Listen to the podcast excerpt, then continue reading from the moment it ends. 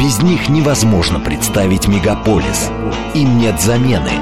Власти говорят о необходимости их адаптации и интеграции.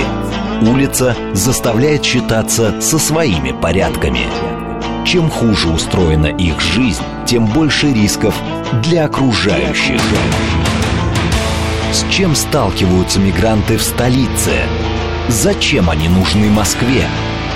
Жизнь мигрантов изнутри. Программе Вадима Кожаного «Не граждане». Программа предназначена для лиц старше 16 лет. Добрый вечер, Москва! Я приветствую всех-всех-всех наших слушателей. У меня сегодня по непонятным причинам почему-то очень хорошее настроение. Хотя день начинался достаточно забавно. Что-то с утра какая-то была суета, потом пошел, думаю, хочу вьетнамский супчик острый. Заказал супчик, сел его кушать, открываю вот этот красный ядренейший соус, у меня как-то соскакивает палец, лопается эта штучка. В итоге я весь в этом соусе, хорошо, еще рядом со мной не было людей. А, опять же, в офисе есть сменные рубашки, это не проблема, но еще у меня очень повезло, что а, попала как бы не в глаз, хотя, в общем, ну, то есть на лицо тоже попало. Я дико разозлился, думаю, да что такое вообще, как день начинается, но в итоге, в итоге сейчас вообще все отлично. А, по нашей новой традиции я говорю, какое сегодня число. Сегодня 12 июля, а, поэтому если вы слышите а, число и смотрите на календаре точно такое же, значит, точно сможете дозвониться нам в студию при должном усердии. Сегодня у нас тема — это этнические анклавы. На неделе известный достаточно человек, который тоже в теме миграции часто высказывается, член СПЧ Кирилл Кабанов — высказался, что анклавы опасны. Я подумал, что это интересная тема, тем более позвонил достаточно много журналистов тоже, чтобы как-то я это прокомментировал. Возник достаточно интересный диалог, и я подумал, ага, а у нас же в среду эфир, на эфире я точно буду, и я бы с удовольствием пообсуждал с вами а, ваше мнение а, про анклавы. А в чем есть несколько сложностей. То есть у нас, как говорится, да, а, что-то есть, а слова нет. Вот то же самое здесь. А, есть слово «анклав». Его используют достаточно часто разные люди. Также используют слово «гетто». А, ну и, соответственно, места компактного проживания. Причем все вот эти термины, они не определены, то есть каждый понимает по-своему, что такое анклав, что такое гетто, что такое места компактного проживания. Есть люди, которые видят в этом огромную проблему, есть люди, которые в этом проблемы вообще не видят. И вокруг этого большая дискуссия.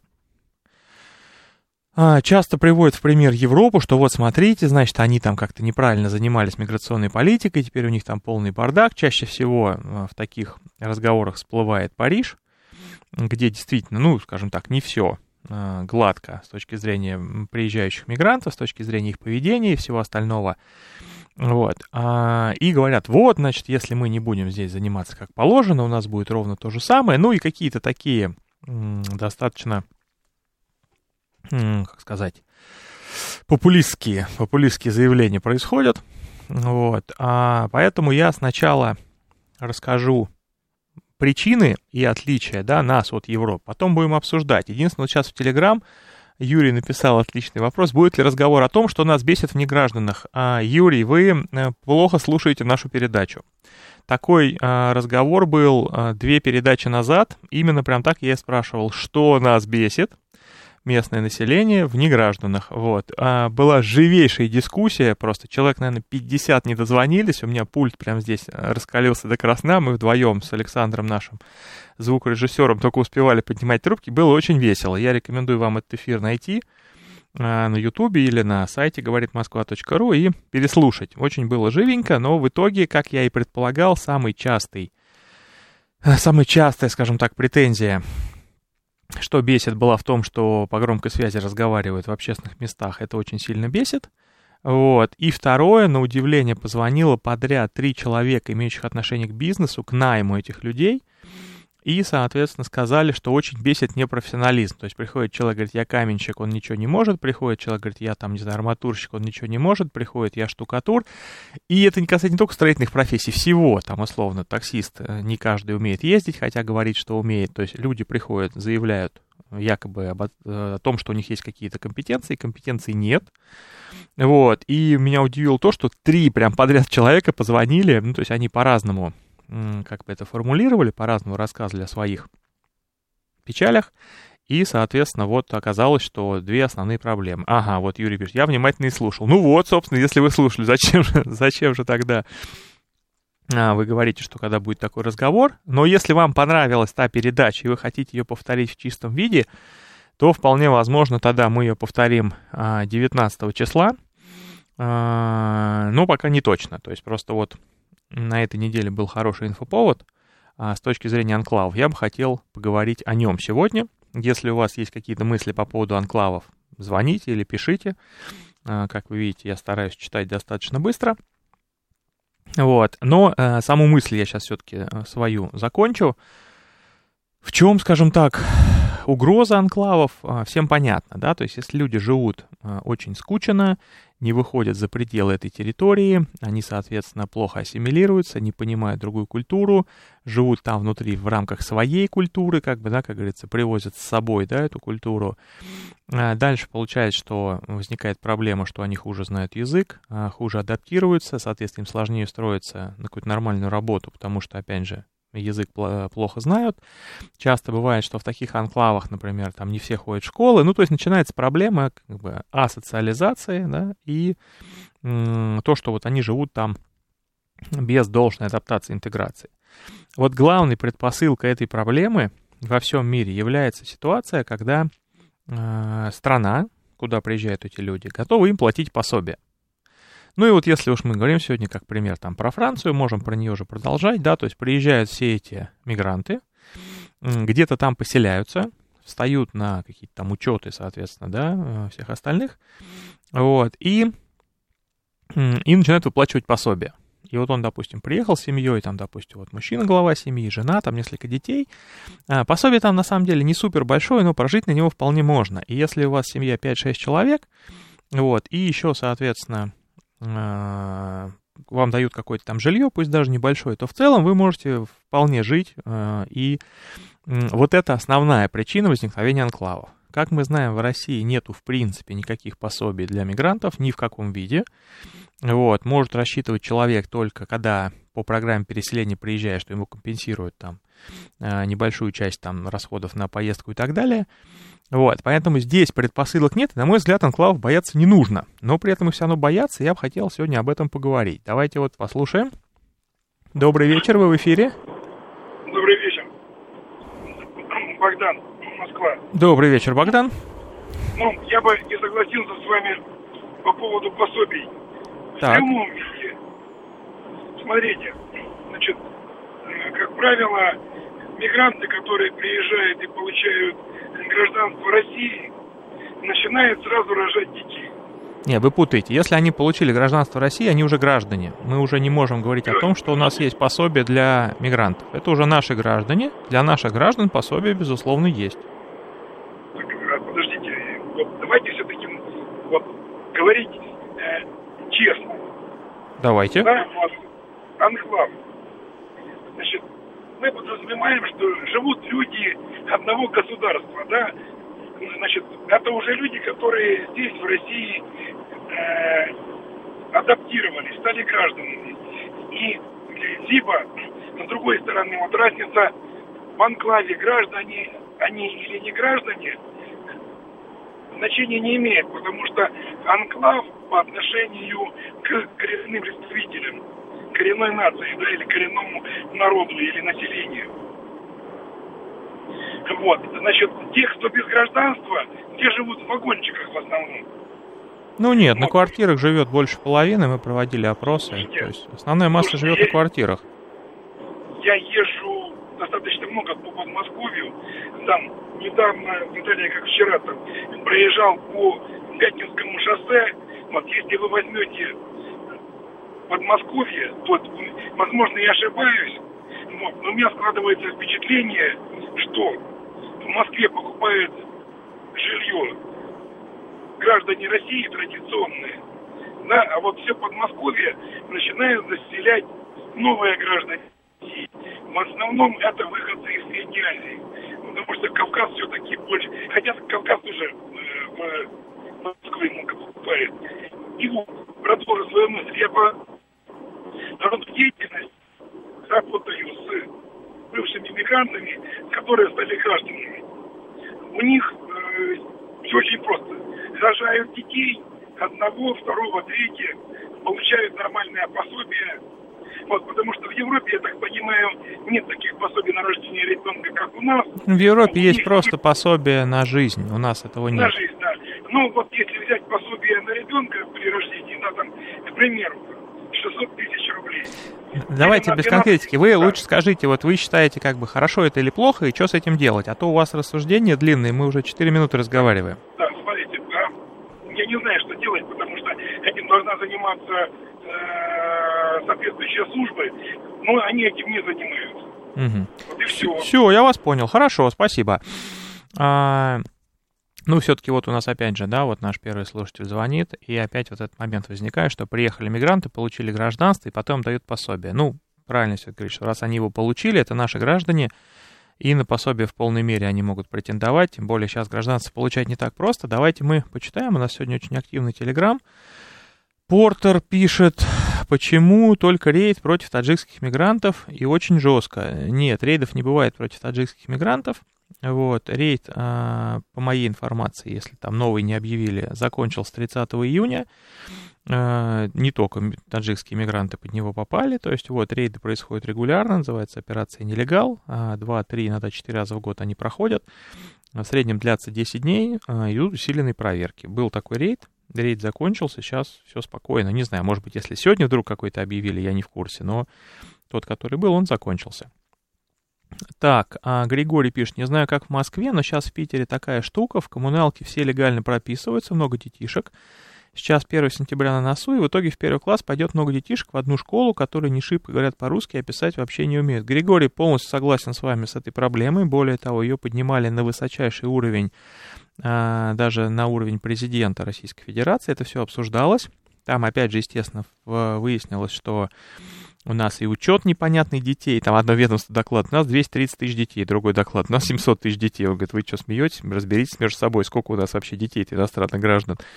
Вот, ну то есть это проблема такая действительно есть. Есть международные исследования, которые говорят, что если детей мигрантов до 10% в классе, они идеально адаптируются, ассимилируются, и самое главное, что от них потом а, достаточно хорошо и быстро выучивают язык родителей, потому что дети язык учат мгновенно, они впитывают все знания, мы понимаем, да, очень быстро, и дети быстро и хорошо э, учатся говорить на местном языке и говорят также с родителями, родители учатся, то есть вообще адаптация э, приезжающих мигрантов через детей считается очень хорошей и эффективной. Но как только действительно детей половина, скажем так, в классе, то тут уже проблема, уже, соответственно, жители местного населения начинает учить их язык в каких-то случаях. Вот, ну то есть это уже, уже проблема. Ну действительно, то есть а, если у нас получается, что много детей, скажем так, на какой-то условный квадратный километр в каком-то районе, то в школе будут такие проблемы, вот, и, в общем-то, как их решать, пока непонятно. А Виталий Филипп пишет, какие территории в Москве можно назвать мигрантскими анклавами. Вот, по моему мнению, Виталий, таких территорий нет. Но при этом, а, когда идет это обсуждение там где-то вот или в СМИ, или там в каких-то высоких кабинетах, почему-то говорят, что у нас есть анклавы. Я, каждый раз спрашиваю, покажите мне это место, я даже готов туда съездить. Вот. А показать мне его как-то, не знаю, отказываются. Но Опять же, все по-разному воспринимают. Нильс э, пишет, анклав это типа гетто. Ну вот типа да, у нас нет юридического определения ни слова анклав, ни слова гетто, поэтому что это такое, нормально никто понять не может. А, Ростислав, добрый вечер. Добрый вечер. Все же не смог промолчать по поводу анклавов под Парижья. Вот если бы у Макрона была бы своя программа «Время», а еще он объявил бы французское СВО, например, против Испании, скажем, то Франция была бы другим занята, а не бунтами. Но еще я, я вспоминаю мое пионерское детство, кто-то уезжал из Москвы во Францию, хотя странно, здесь проезд э, троллейбус на Дмитровском шоссе стоил 4 копейки, в Париже дороже было за Францию. И они, в принципе, до сих пор 99% не вернулись, собственно говоря. Вот. У меня к вам, знаете, какая просьба? Если Мария Самсонова не хочет прийти, спросите с диктофоном Марию Самсонову зимой, с какими мыслями в Париже смотрели с репортажа из снежной Москвы, вот хотелось назад сюда или не было ностальгии? Спасибо. А, спасибо вам, Ростислав. Да, Марию мы зазывали как могли, зазвать ее, наверное, все-таки не получится, но мы пообсуждали, на самом деле, вот эти моменты, связанные с погромами, со всем остальным. Сейчас я чуть немножко не про зиму и снег, вот, хотя наверняка, конечно, снег зимой особенно если он кратковременный, радует вообще всех абсолютно. Это такое какое-то чудесное время, которое всем очень нравится. Вот. Но мы с Марией говорили, вот когда вот эти желтые жилеты только-только начались, там когда 2-3 года назад, я сейчас не помню, я говорю, что такое, это всегда был Париж спокойный, там, единственное, я там был один раз а, в 2000 году, и, конечно, сейчас Париж, ну, принципиально другой, да, э, чем тогда. Вот, и разговаривали с ней, она говорит, ну, на самом деле, вот эти э, неспокойные, будем так говорить, районы были всегда, всегда они там пытались что-то бузи, бузить, жечь машины, всегда приезжала полиция, как там все это успокаивала. Просто, говорит, я не знаю, почему это вот в последнее время стали активно показывать. Вот. Да, конечно, никогда не было, ну, раньше, да, там, по крайней мере, 90-е, 2000-е годы, что, как вот сейчас эти желтые жилеты там в самом центре, каких-то основных площадях там что-то пытаются бузить. Она говорит, нет, это все было где-то в отдаленных районах, ну, как наши, условно, там какие-нибудь мытищи, да. Вот. Но то, что ситуация вот эта была, вот эти, скажем так, анклавы были, с ними были проблемы, то есть и так далее, вот, это, говорит, в принципе, было всегда. Вот. По поводу снега я, безусловно, а, спрошу, но а, ну, как, как бы, хорошо, спрашиваю, диктофон не обещаю, вот, но спрашиваю. Так, добрый вечер, вы в эфире? Добрый вечер. Наталья. Да, Наталья. Спасибо, что вы продолжаете свою деятельность в этом плане. Я уже два года этим занимаюсь. Новости. Да вот я как-то не заходила. Это моя оплошность была, конечно. Теперь не буду пропускать это повторы смотреть. Почему? Потому что, ну, идет в ленте, идет напряжение. И вчера, кстати, статья была, а э, даже Лавров уже вмешался. То есть, что там случилось? Э, президент Таджикистана а, выразил недовольство по поводу, ну, чуть ли не притеснений таджиков, которых там вот за какие-то что-то, что-то их там напрягают. Ответ был очень короткий, лаконичный, но вот следующий, напряженный, я считаю. Лавров сказал, если что-то не устраивает, домой. А следующим днем, а, насчет Парижа. Я вот в 93-м уже поняла, что там будет катастрофа. У меня студия была, э, вот я из окна видела э, стену, она тоже вся в трубах, центра Помпиду. И вот однажды на дикий крик я в окно, значит, выглядываю, что происходит. Они шли, они дубинами какими-то били по машинам, орали. Для меня это был шок. Я спросила, что происходит у французов. И мне сказали, да, какое-то там социальное недовольство, что-то им не так. Я поняла. Потом я там в метро видела сцены, потом, значит, по, по, по дороге в центр Помпиду, потому что ни телевидения, ни интернета, и там вот, э, ну, как бы наше телевидение можно было смотреть. И э, мне было проблематично пройти, но я молодая девчонка, ну как, ну девушка. И постоянно вот эти вот э, люди, да, приезжие, в наглую подходили, приставали, я их боялась. Такой сенегалец идет, для меня вообще это экзотика какая-то. И что-то он мне там лопочет. Теперь, э, учитывая то, что э, вот это гражданство, мне кажется, это было, как вот вы считаете, какой-то, ну, чрезмерный шаг. Потому что уже фиксирует полиция, что данные, что в два, в два раза преступность, именно их преступность, э, повышается. Но когда ну нет, вы мальчик, не, не а так смотрели скальп, абсолютно когда, просто. Когда скальп с мальчика сняли, с нашего, да, таджик, с, с гражданством русским. Да и причем э, таджик, там вообще житель Коми, вы опять все перепутали. Нет, двух... Коми это второй, первый это РФ, получивший гражданство. Так, ладно, я не люблю, когда со мной спорят в той ситуации, когда я уверен, что точно прав. А, так, значит, продолжаем. А, значит, большая перемена. Как назвать московский район Люблено, анклав, гетто или место компактного проживания? Вот в том-то и дело, что как его ни назови, мы понимаем, да, что это место, где большой процент а, мигрантов проживает, потому что рядом существует огромный центр притяжения мигрантов, это, соответственно, торгово-ярмарочный комплекс Москва, где они работают.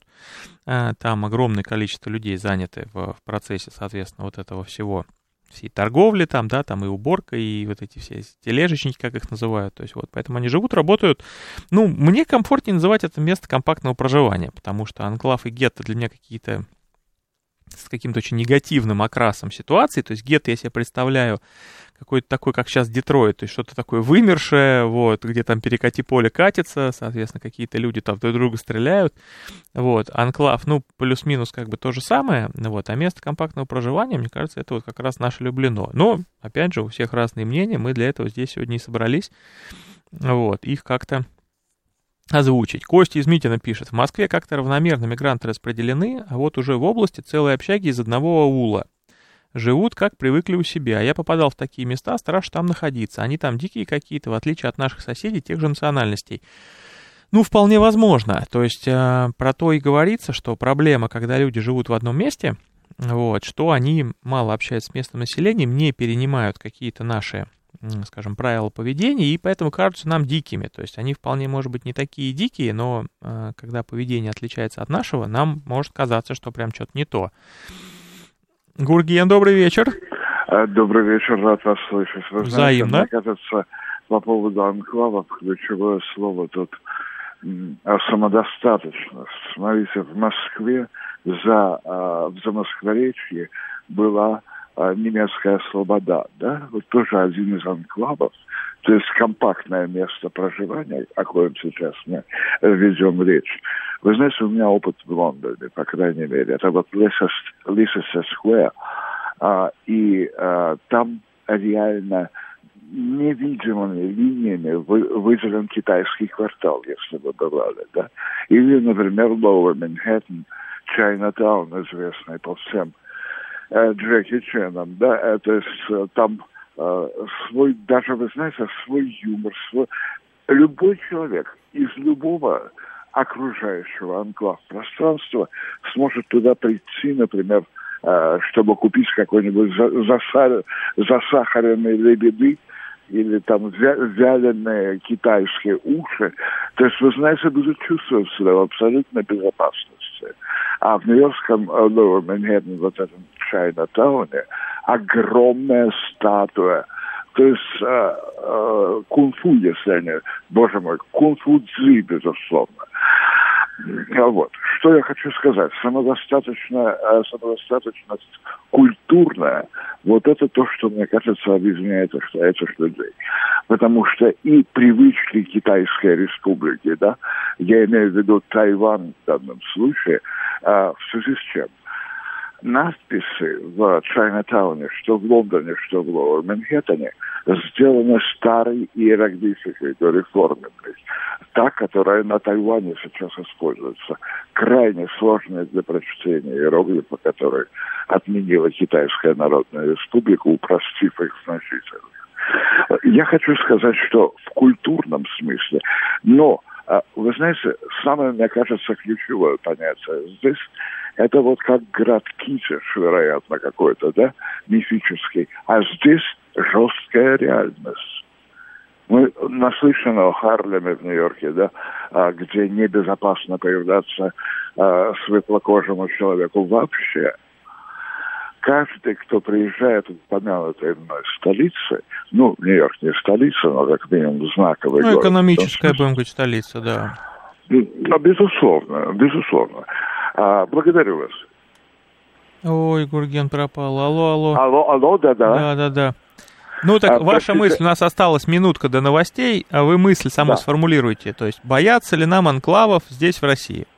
Я думаю, нет, но внимательно и терпеливо наблюдать, как они формируются. Москва совершенно особый мегаполис в этом отношении, и э, здесь вот древние имперские привычки – они как-то нивелировали. Ну, то есть мы никогда не были колониальной державой, да, чтобы в нас как Ну да, у нас была дружба народов, да, да, безусловно. Совершенно верно. Россия была как аутохтонное население, коими а, принято считать славян, да, в теснейшем, ну это вот шутка по поводу 10 секунд. славянских славянские ручки сольются в Тюркском море, да, у нас совершенно иная культура. Ждать, смотреть, наблюдать и делать выводы экстемпорально. Спасибо вот вам большое. Спасибо. Уважаемые слушатели, сейчас у нас а, самые интересные новости, которые были сегодня, причем на этой неделе это, в принципе, самые интересные новости. Ну, так уж совпало, просто у нас сегодня лучший звукорежиссер, один из лучших дикторов новостей, ну, и я тут уже рядышком посижу, а потом мы вернемся. С чем сталкиваются мигранты в столице? Зачем они нужны Москве? Жизнь мигрантов изнутри. В программе Вадима Кожаного «Не граждане». Добрый вечер, Москва. Я приветствую всех наших слушателей. Сегодня мы обсуждаем этнические анклавы. Есть они в Москве или нет, что это такое, боятся их или нет. Так, и вот нам уже звонит Марина Николаевна, наш постоянный слушатель. Марина Николаевна, добрый вечер. Добрый вечер, Вадим. Вы знаете, как всегда, очень интересную тему затрагиваете. Она очень актуальна сейчас для нас для всех. И я хочу по этому поводу вот что сказать. Анклавов как таковых, по-моему, в Москве нет. Но, по крайней мере, из моего опыта значит, э, э, переезда из разных районов, я не видела, что было какое-то компактное проживание. Где-то вот четко э, чаще попадались бы люди, например, выходцы из Средней Азии. Нет, этого не было. Да, они так в среднем где-то так размазаны по всей территории Москвы. Теперь по поводу этих самых анклавов. Вы знаете, все с чего-то когда-то начинается. Значит, э, я считаю, что такой анклав должен быть создан, но только, естественно, не в Москве, а в ближайшем Подмосковье. Надо будет это обсудить э, со всеми значит, э, общинами, которые представлены значит, рабочей силой здесь в Москве, где лучше это сделать. Обязательно обеспечить так, чтобы то место, где было бы этот анклав, обязательно проходила железнодорожная ветка, которая бы соединяла этот анклав с Москвой, чтобы была коммуникация значит, такая нормальная, чтобы люди приезжали на работу и без затруднений. Вот. И э, попробовать это сделать, сделать пилотный проект. В конце концов, он может получиться или не получиться, но, по крайней мере, мы будем иметь какой-то результат. Если он будет отрицательный, мы скажем, нет, у нас эта практика не проходит, все, мы этот анклав как-то, так сказать, упраздняем, вот, и э, выбираем какую-то другую форму организации быта э, этих приглашенных людей. Это вот мое мнение по поводу анклава. Теперь, что касается, вопрос к вам. Скажите, пожалуйста, вы в курсе, если электронная биржа рабочей силы, э, значит, которая приезжает из Средней Азии, вот именно электронная, смысл? ну, серьезный какой-то, серьезный а? какой, серьезной какой-то биржи нет. Вот, есть какие-то там попытки что-то такое создавать. У нас есть сайт работы в России, который предназначен для иностранцев. У нас есть несколько частных инициатив. Но сказать, чтобы это действительно а, как-то влиял на рынок труда, точно нет. То есть в основном самый главный канал трудоустройства мигрантов это сарафанное радио. Никто ни на какие биржи не ходит, никто ничего не смотрит, все устраиваются по знакомству. Э, ну, Вадим, ну вы же опытный по жизни человек, а значит не можете не понимать, что лучше все-таки эту электронную биржу сделать, нежели... Она не будет работать, они сделаны. Ну, откуда вы знаете? Я Надо знаю, ну я же опытный по жизни Второе, человек. Значит, Мы... Она будет работать в том случае, если наш парламент э, соизволит принять соответствующий закон, что э, любой мигрант из, э, например, Средней Азии, не обязательно Средней Азии, с какой-то другой страны, а я уверена, что Россия будет привлекать к себе иностранцев и дальше, будет э, устраиваться на работу только через электронную биржу. Вот если такой закон будет принят, никакая Такого не будет закона. биржа работать не будет. Нет, нет, нет, извините. Спасибо, Марина Николаевна. Вот, э, биржа электронная, конечно же, работать не будет, закон такой никто не будет принимать, но инициативу мы поняли. Так, продолжаем читать Телеграм, он очень активен. А, значит, Григорий СПБ пишет в продолжении, если человек из другого государства, он работает по-честному, зарегистрирован, детям обязаны предоставить школу и детский сад, но из-за того, что они живут скучно, детишек приходится учить писать и читать. Но это действительно правда, это действительно как бы есть а, такая ситуация. Виталий Фили, где у нас пособие на ребенка на 600 тысяч? Где такие богатства? Если гражданин из телефона говорит про мат-капитал, то это иной разговор. Ну, я думаю, да, что это мат-капитал, просто он не очень понимает разделение. Добрый вечер, вы в эфире. Алло. Да. Здравствуйте. Здравствуйте. Я из Москвы. Прекрасно. Тамара. Значит, я хочу сказать по поводу анклавов. Так. Ну, слава богу, в районе мы так не наблюдаем, у нас районный аэропорт в Москве. Угу. Ну что у нас было зимой? Дворники вообще не убирали, а они таджики. А право наш районный аэропорт сказал, вы что хотите, мы можем платить не более 30 тысяч. А они сейчас устроились с разносчиками вот э, пищи, ну, грузчиками в магазинах, что тоже очень выгодно. И там еще натурой доплачивают магазины. Значит, вот как они работают. Теперь еще что хочу сказать. все знают, что та зарплата, которую им якобы должны платить, у них отщипывается каждый раз. Либо у них собирает бригадир и относит, ну, соответствующему человеку, то есть тех же жилищниках и прочего. Вот так они работают. Теперь, что касается школы, если позволите. Давайте. Значит, если вы постановление, по-моему, год назад вышло по Москве, если хотя бы один ребенок из данной семьи э, ходит в эту школу, то все последующие предыдущие тоже имеют полное право ходить в эту же школу. Теперь давайте подумаем, пусть все будут живы и здоровы, мы знаем, что эти семьи, как правило, многодетные, значит, они быстро заполоняют классы, причем погодки там это не важно. Мы, как правило, не знают язык, учителя мучаются страшно, учителя вынуждены отставать в объяснении, в преподавании всему классу, потому что класс не целиком, допустим, таджикский или какой-то Ну, мы другой. понимаем, там разные Значит, же, да. другие дети не могут получить полноценное образование. Так, и что касается делать? социалки, Что делать? Конечно, очень выгодно. Здесь Да подождите вы пусть про социалку, здоровы, вы про это- бесплатно лечат. Вот мне иногда кажется, мне иногда кажется, вот мы опять же с Александром обсуждаем, вот, ну, вроде человек звонит поговорить, да? Вот, у меня такое ощущение, что они какую-то гол- голосовалку, голосовое сообщение записали и, и ставят его просто. То есть ты вроде пытаешься в какой-то диалог, нет, просто ля-ля-ля-ля-ля. Вот, ну ладно, хорошо, тут у, у всех свои моменты. Так, значит, Максим пишет нам, зачем вообще а зачем вообще азиатам гра- гражданство давать? Максимум ВНЖ, чтобы работать могли саудиты, вон гражданство не раздают. Ну, это очень сложный вопрос миграционной политики. А, Работать можно и без ВНЖ. Соответственно, вы приезжаете, получаете патенты, работаете. И на самом деле гражданство очень многие бы, в принципе, даже и не получали бы, как говорится, не брали гражданство здесь, если была бы понятная система. Вот, а, то есть многие, очень многие, правда, вот это мы много с кем общались, разговаривали, воспринимают, что гражданство это такой документ, что сразу все от тебя отстают, ничего не требуют, все у тебя хорошо. Вот, а на мой взгляд, если сейчас просто отменить систему миграционного учета, что отменить, реформировать, а хорошо реформировать систему миграционного учета, понятно как, понятно, что надо делать, вот, но не получается убедить людей в этой, соответственно, реформе, причем, ну, на очень высоком уровне, в общем-то, часть людей понимает, что именно так и надо, но другая часть категорически против, и, в общем, какие-то доводы, на мой взгляд, не совсем привязаны к реальности, но очень такие твердые, уверенные, то есть, вот, а, и все это, опять же, через некую профилактику подается. То есть, если сейчас просто реформировать институт а, миграционного учета, Институт выдачи патентов, я считаю, у нас прекрасно работает. Да, где-то в регионах в отдельных есть проблемы, где-то есть там, ну, уполномоченные организации не совсем порядочные, но это как бы ладно. Не то, что непорядочные, ну, когда они берут за патент в два, в три раза дешевле, чем в Москве, я считаю, это некорректно. Вот, и никто бы на самом деле, ну не то, что никто, а сильно меньше люди а, подавали бы на гражданство, если бы могли по, по очень легкому, понятному пути получить а, патент, а, встать на учет, и, в общем-то, зачем это гражданство тогда было бы нужно. Так, Елена В. пишет, ладно, пособие, пенси- пенсионный фонд полон граждан среднеазиатских республик, которые начинали работать в СССР, они получают от РФ минимальную пожизненную пенсию, уезжают обратно на родину. А, ну, тут я не знаю, к сожалению, в пенсионном фонде я не был, я еще молодой. Леонид, добрый вечер. Добрый вечер. Вы знаете, эм, мне кажется, позволите вас поправить, вы не очень правы насчет гражданства. Потому что гражданство получают не для того, чтобы работать.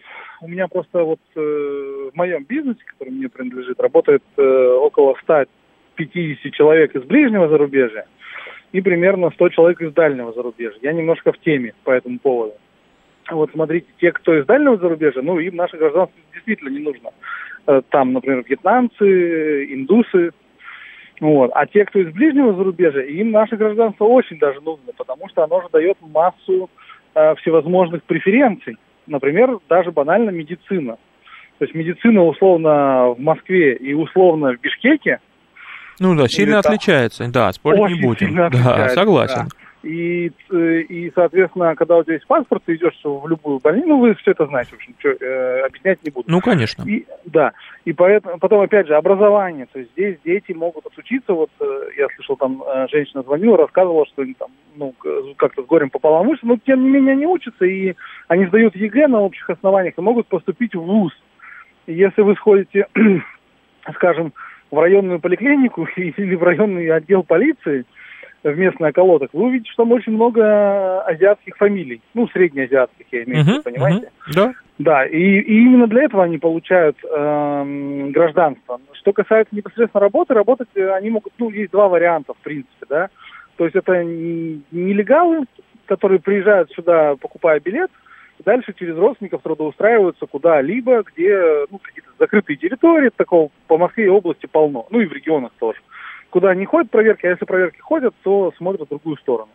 Ну, вы понимаете, о чем. Ну, они же все равно платят патент, эти люди, потому что без патента Не, им... не, не, нет, не, им тогда не, не продлят регистрацию, их тогда выдворят при первой проверке. У них э, нет регистрации, им это все не надо. Они приезжают, сидят в закрытых помещениях, а годами люди так работают, э, зарабатывают себе на дома, квартиры детям и так далее, там, на родине, да, потом, да, через 10 лет они уезжают и больше сюда никогда не приезжают. Ну, то есть им гражданство не нужно тоже, получается, правильно? Им, да, им гражданство, им, нужны- им нужны деньги за работу, вот они работают. Мгм. Потом, э, значит, э, следующий вариант это когда люди приезжают и полноценно легализуются в стране. Не получая гражданство, но они получают э, патент. Это, в общем, несложно сделать. При- Признание, если человек такой знает русский язык, то он, в принципе, легко разберется, как это все сделать. Тем более у них здесь есть диаспоры, есть э, телеграм-каналы, где все они друг другу рассказывают.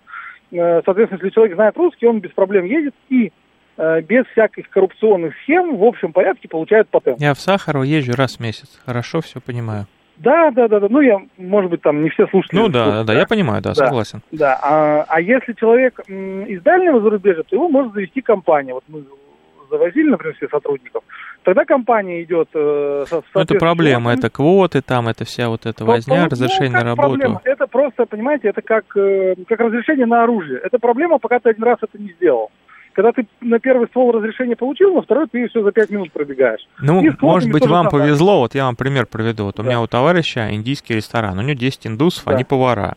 Он, э, Да. соответственно, вот год работает, два работают, на третий год приходит, их же переподает, ему говорят, на этот год только 5. Он говорит, почему 5? Ну, у меня 10, они вот уже, они год из года, ничего не знаем, 5 и все.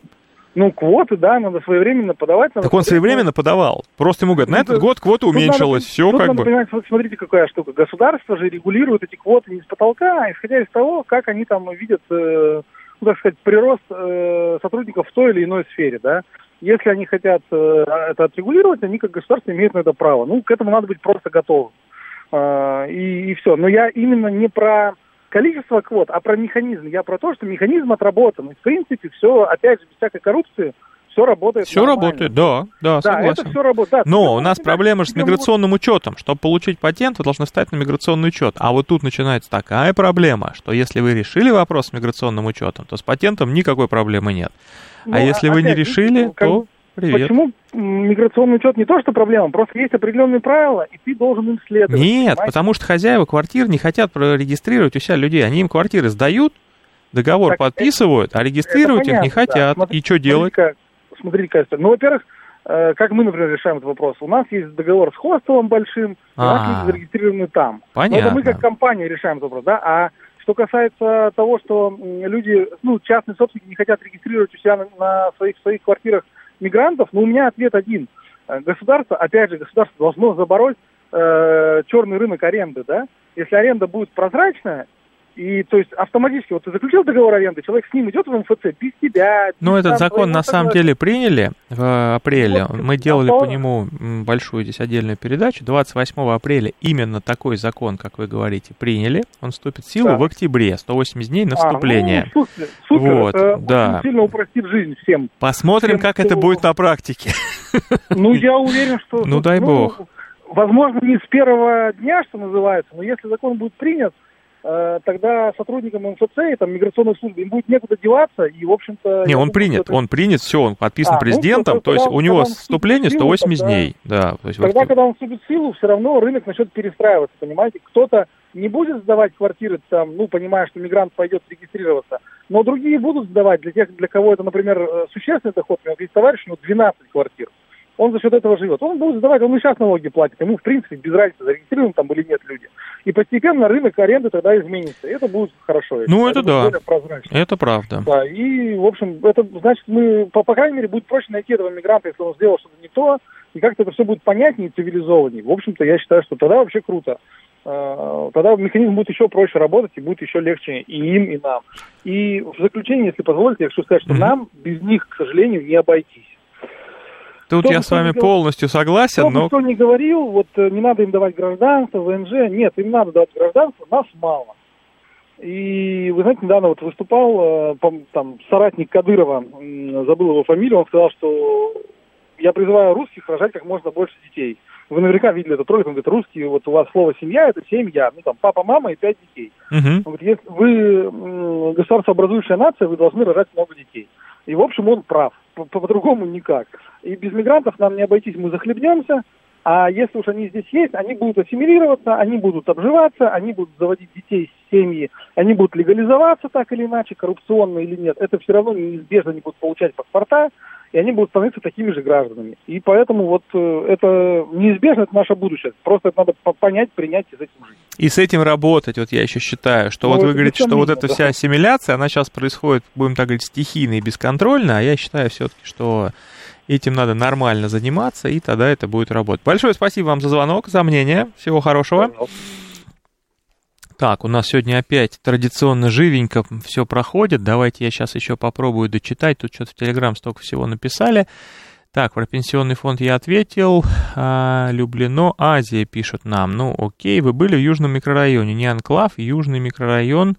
Да нет, не анклав. Вот мне кажется, Марина Николаевна правильно сказала. Где бы она ни была, везде плюс-минус ровненько. Так, Бирюлево это гетто а Ростислав звонит во все программы. Ну, и мне главное, чтобы нам звонил, другие программы, ну и туда тоже пусть звонит. Хорошие э, слушатели, всегда хорошо.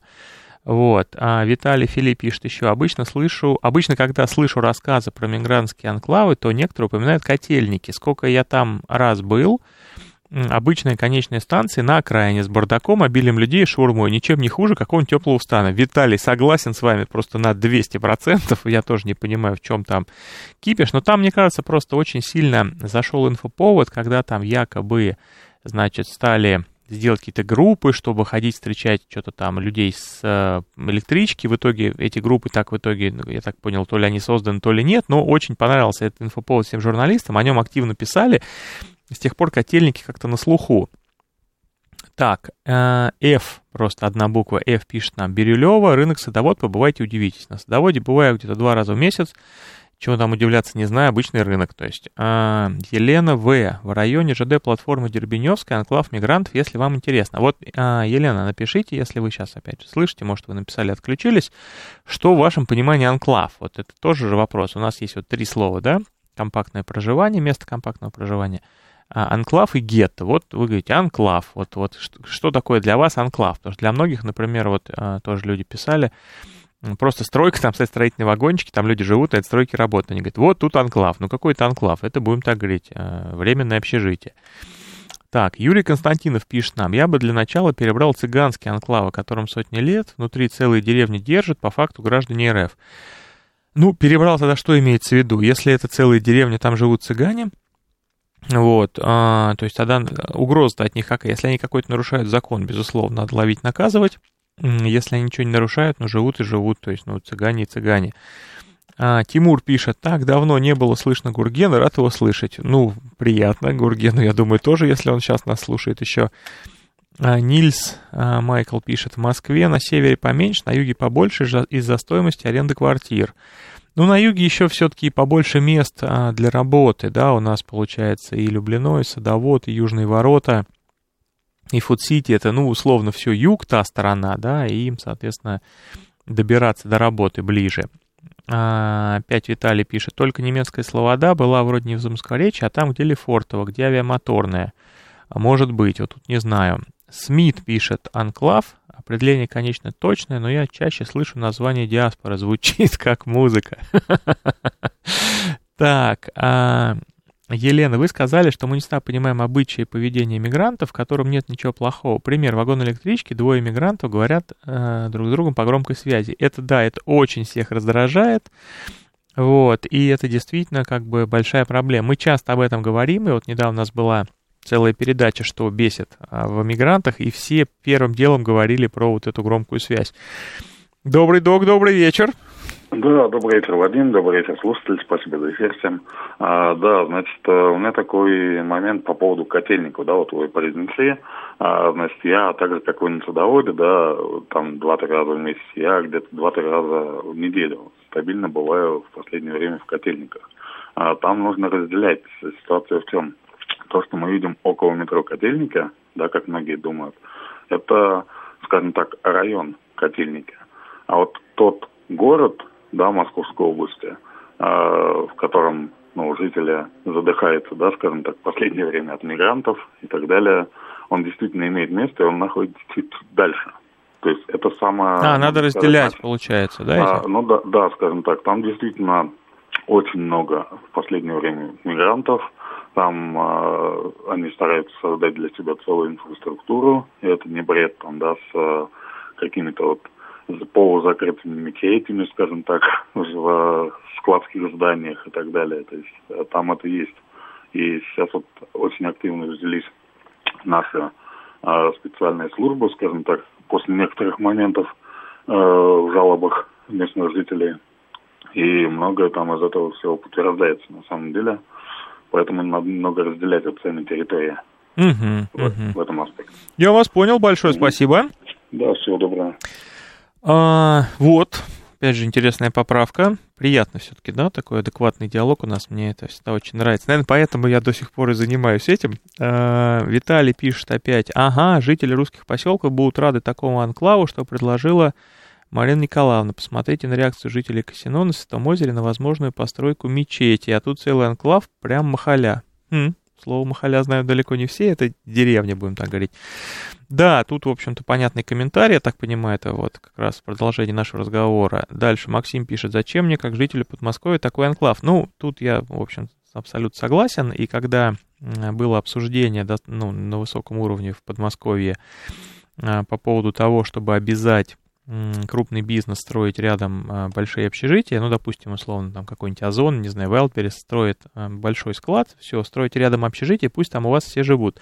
Я был сильно против такого, потому что понимаю, что крепостное право отменили, не знаю, к счастью или к сожалению, кто как считает, и все равно это нормально работать не будет во всех таких крупных общежитиях сразу появляется криминал, появляются какие-то смотрящие, появляются какие-то люди, которые собирают деньги там якобы на какие-то там, не знаю, на помощь землякам, там на какие-то религиозные э, направления. В итоге ничего хорошего не происходит, поэтому по мне лучше пусть люди, как вот они сейчас, спокойно сами находят жилье, живут, работают. Если там какой-то криминал, ну, соответственно, надо им заниматься. Есть правоохранительные органы, и понятно, что если мы строим склад, на котором должно работать 20 тысяч человек, сделать так, чтобы вокруг него э, были зеленые луга, бегали э, единороги и прочее, не получится. Вокруг него будет в любом случае жить много людей, которые хотят быстро добираться до работы. И если так получается, что на эту работу у нас идут в основном мигранты из Средней Азии, то, соответственно, вокруг таких мест их будет много. В теории можно предположить, что давайте вместо одного склада на 20 тысяч построим 10 складов по 2 тысячи, но вот это так не работает.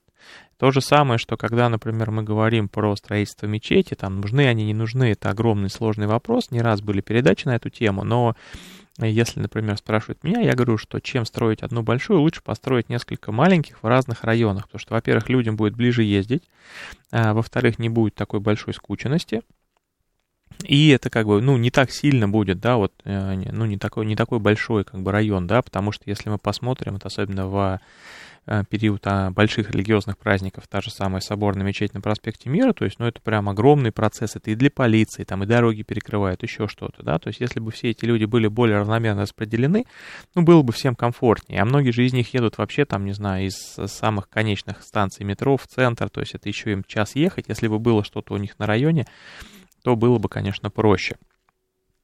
Так, Андрей спрашивает, скажите, как обстоят дела с медицинским обслуживанием, за чей счет мы их лечим? Они лечатся за свой счет у мигрантов ДМС, а за наш счет лечатся только иностранцы из стран ЕАЭС при условии наличия зарегистрированного трудового договора. Так, а, ну что ж, а, у нас сегодня прекрасно прошли опять диалоги. Мы тут немножко улыбались между собой в перерыве, потому как нам звонят некоторые слушатели, и вместо диалога у них а, одна бывает длинная голосовушка. Но так тоже бывает. А по поводу следующей среды пока сказать не могу, потому что следующий четверг у меня день рождения. Вот, и, возможно, вся неделя будет веселая, будет много людей, которые уже сейчас говорят, что приедут поздравлять. Я понимаю, что я не смогу вместить их в один день, но пока что предварительно 19 числа я буду. Вот. Ну, если какие-то будут изменения, опять же, вы теперь знаете, что в начале передачи я называю число, и вы понимаете, повтор это или нет. На этом на сегодня все. А, всего вам самого-самого доброго и до новых встреч.